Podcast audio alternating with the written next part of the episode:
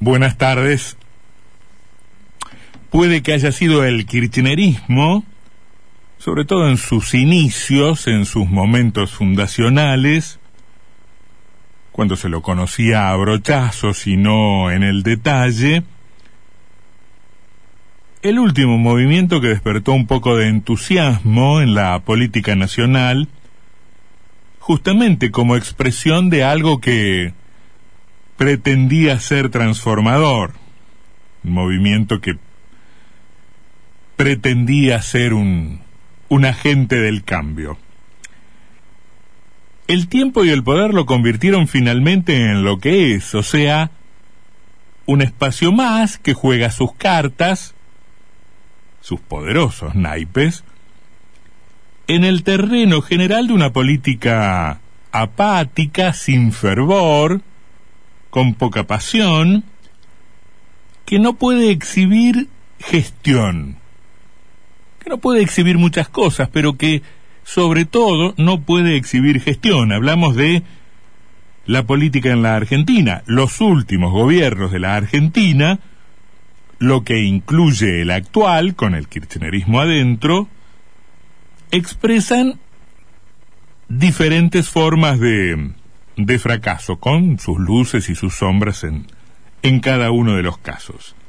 Pero en general la política no, no entusiasma, sino que más bien desencanta. También hay que decir que la sociedad, el pueblo, nosotros mismos no sabemos muy bien qué cosa pedirle a la política, no sabemos muy bien qué es la política, qué es la política de este tiempo, cuál es la política adecuada, oportuna, pertinente para este tiempo. No sabemos muy bien qué pedir. La ciudadanía suele pedir a gritos algo nuevo, queremos renovación, basta de los mismos personajes de siempre, basta de los mismos partidos, los mismos problemas, las mismas políticas, y pide algo nuevo como si la novedad fuera en sí misma certificado de virtud. Dice la sociedad que detesta lo tradicional, pero apenas uno repasa eh, qué hay entre lo que supuestamente no es tradicional y efectivamente se tienta a pedir un regreso a determinadas tradiciones. ¿Acaso, aunque el latiguillo sea acabemos con lo tradicional, lo oportuno pudiera ser volver a algunas tradiciones que la política actual ha ido perdiendo. En todo caso, no entusiasma, esta es una certeza de la que podemos partir, desencanta, frustra, invita al escepticismo. Eso se ve en la diaria, en la cotidiana, por supuesto que la gente no está todo el tiempo pensando en términos políticos, sino más bien en sus urgencias, pero también se ve sobre todo eh, cuando, por supuesto, de manera periódica volvemos a las instancias electorales o preelectorales. Los argentinos hace un tiempito ya votamos más por fobia que por enamoramiento votamos más en contra de algo que a favor de alguna otra cosa. En general no vamos a la góndola a buscar lo bueno, lo excelente, lo ideal, porque además la góndola anda un poco desprovista de esos productos, sino que vamos al lugar al lugar de la mayoría, al lugar donde está la generalidad para ver qué cosa de todo eso es la menos mala, lo menos terrorífico. Vamos este año a un nuevo proceso electoral, las legislativas nacionales, y cambiemos o juntos por el cambio, o como sea rebautizado el espacio que gobernó hasta hace menos de dos años en la Argentina, afila las uñas, se prepara, se cuelga la servilleta, porque dice que cree que está en condiciones de ganar las elecciones. Yo en realidad no lo sé. Ahora, si eso fuera así, si eso fuese así, si la victoria de Juntos por el Cambio o como se llame sea algo más que una conjetura y efectivamente sea algo posible, es evidente que tal cosa estaría sucediendo porque el desempeño del gobierno del Frente de Todos, aun cuando se pondere la dificultad extrema que supone gobernar en tiempos de pandemia, ha sido, digo, en general bastante pobre. Si eso es así, si hubiese algo parecido a una paridad es porque el gobierno efectivamente no, no ha dado las respuestas esperadas en este tiempo. Ahora, uno mira para un lado y para el otro, mira por derecha y por izquierda y ve poca cosa más allá de estas fuerzas eh, que han ocupado gran parte del espacio político en la Argentina en los últimos años.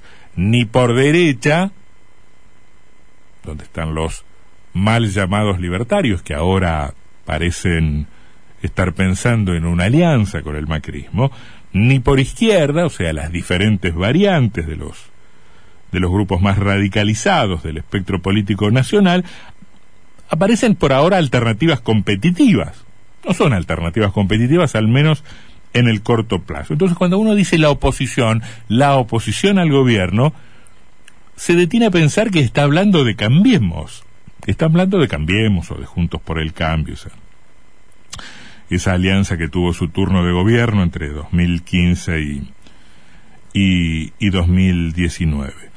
Y ahí están los que pretenden suceder a Macri y el propio Macri, ahora metidos en una en una interna, en una cuestión de a quién sumamos, a quién dejamos de sumar, y, y entre quienes desde hace tiempo ocupan el espacio, escogiendo si es mejor o más beneficioso en términos electorales ponerse del lado de la moderación o de la crítica eh, extrema al gobierno de Fernández. Bueno, estos son todos los líos en los que anda la oposición. Pero digo, andan los que pretenden suceder a Macri, capitalizar su herencia y el propio Macri.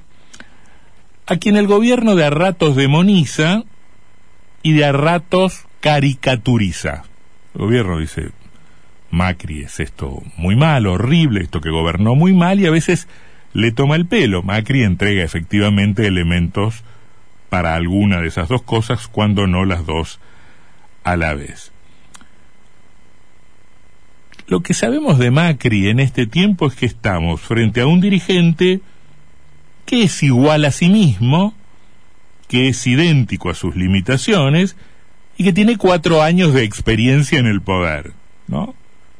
Que le habrán servido para entender que gobernar un país es bastante diferente que recorrer sets de televisión, que aprobar inglés en el Cardenal Newman o facturar con las empresas de papá. Gobernar es una cosa mucho más compleja, cosa que se le debe haber revelado a Macri en, en, estos, en estos cuatro años de, ejercicio del poder, desbordado, según ha confesado, también por la crisis, que a las siete de la tarde lo, lo tiraba a encerrarse con Juliana y Netflix. Dice el gobierno, puede que nos, dice el gobierno del presidente Fernández, puede que nosotros no hayamos administrado bien la pandemia, pero imagínense lo que hubiese sido esto con Macri en el poder.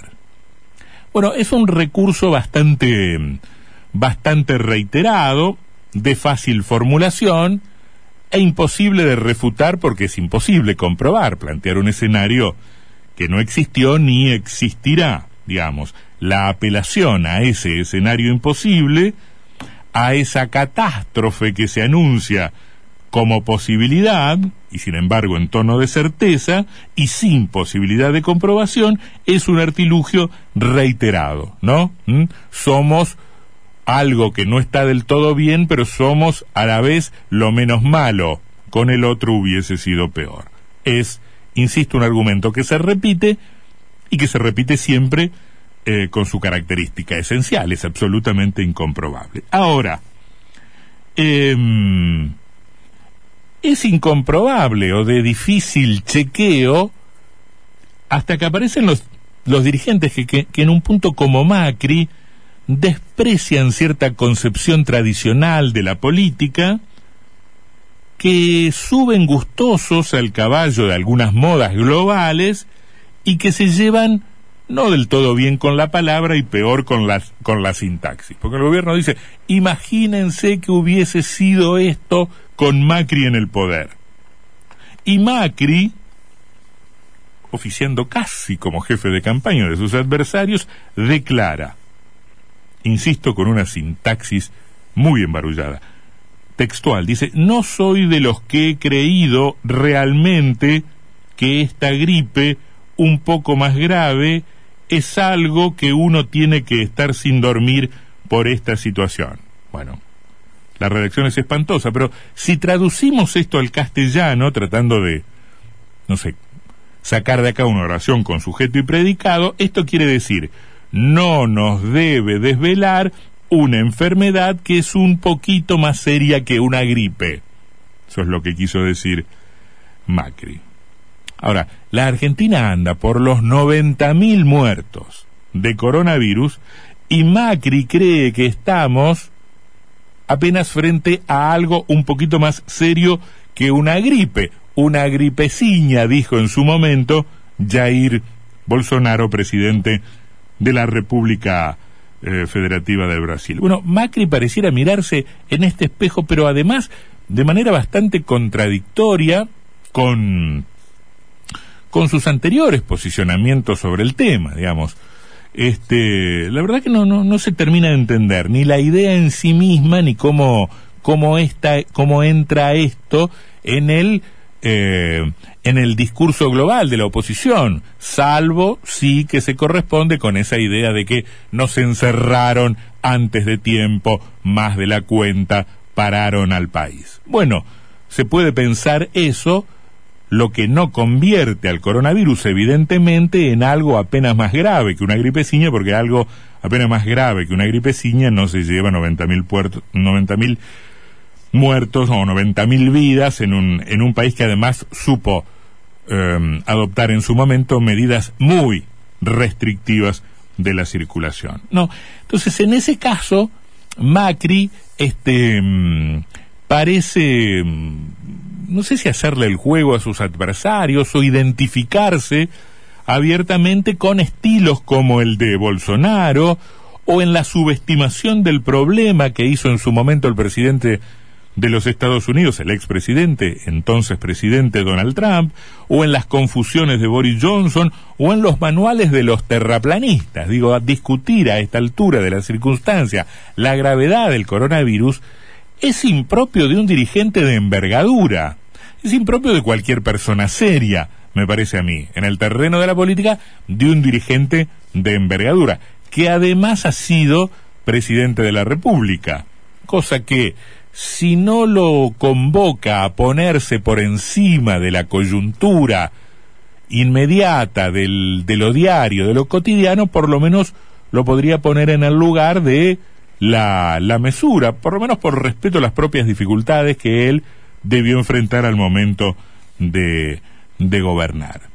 A mí me parece que hay algo de esto en estas declaraciones espantosas del expresidente Macri y algo del orden de la política convertida en el mero ejercicio de, mm, de la opinión personal, de la política convertida en un escenario donde un montón de otros elementos, las alianzas, las construcciones, eh, el desarrollo territorial, son reemplazados por los dichos periodísticos, por las declaraciones de prensa, por las intervenciones ante los diarios, las radios y la televisión. La política se convierte en un ejercicio de opiniones personales que quedan muy en evidencia cuando no están sostenidas desde una formación, digámoslo así, decorosa. Mis declaraciones tienen em, la estatura o la jerarquía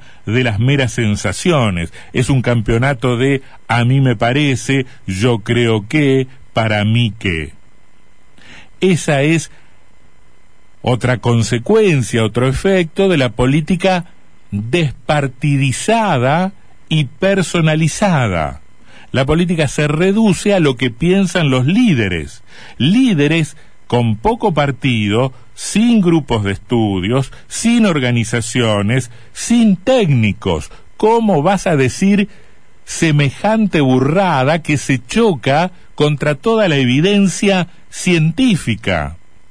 La política debiera ser algo más que él, me parece. No tenés un instituto, no tenés una organización, no hay cuadros técnicos, no hay ejercicios de formación. A mí me parece grave la declaración de Macri en sí misma y por lo que expresa. La política se convierte, o las campañas, o la disputa por el poder, centrada en lo mediático, se convierte en el reino de la improvisación de la política sin institutos, sin estudios, sin eh, eh, organismos de formación que acoten, que limiten, que achiquen el riesgo de los improvisados. Improvisados habrá siempre, arribistas habrá siempre. La política debería rodearlos de formación, de documentos, de libros, de estudios es más que una declaración lo de Macri, es un estado de cosas. Los muertos se cuentan por decenas de miles y el expresidente no perderá el sueño. Por eso, según nos cuenta. Y el expresidente dice eso dándonos una pauta de la gravedad de la situación justamente por su condición, por su condición de expresidente de la Argentina. Algo habremos hecho, sus compatriotas para que así fuese, para que así fuese, y también, o acaso sobre todo, quienes dicen detestarlo y se consideran mucho mejores que él.